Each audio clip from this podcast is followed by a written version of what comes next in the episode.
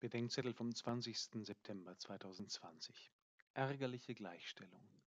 Matthäus 20, 1 bis 16. Beginnend mit den letzten findet am Abend eines langen Arbeitstages im Weinberg die Auszahlung statt. Die zuletzt Angeworbenen haben nur eine Stunde gearbeitet, doch ihr Tageslohn entspricht dem mit den Erstgekommenen am Morgen vereinbarten. Als diese auch nur das Vereinbarte bekommen, ist der Ärger groß. Dir geschieht kein Unrecht, erklärt der Herr des Weinberges einem der Empörten, der das Vereinbarte bekam. Und er entlässt ihn mit einer Frage. Ist dein Auge böse, weil ich gut bin? Das kann passieren. Güte macht uns nicht automatisch gut. Güte gegenüber Dritten kann Missgunst, Neid und Bosheit provozieren.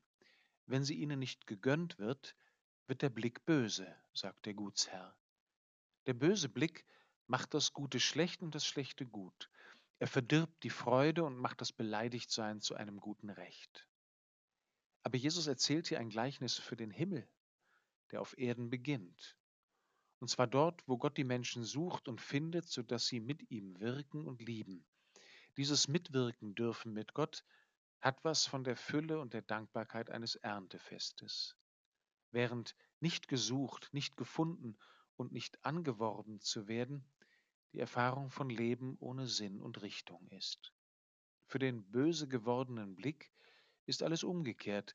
Die Arbeit im Weinberg ist im Nachhinein nur Last und Hitze gewesen. Der Müßiggang der Spätgekommenen erscheint dagegen als das geringere Übel, wenn nicht als das eigentliche Glück. Der Denar aber ist gar nicht verdienter Lohn.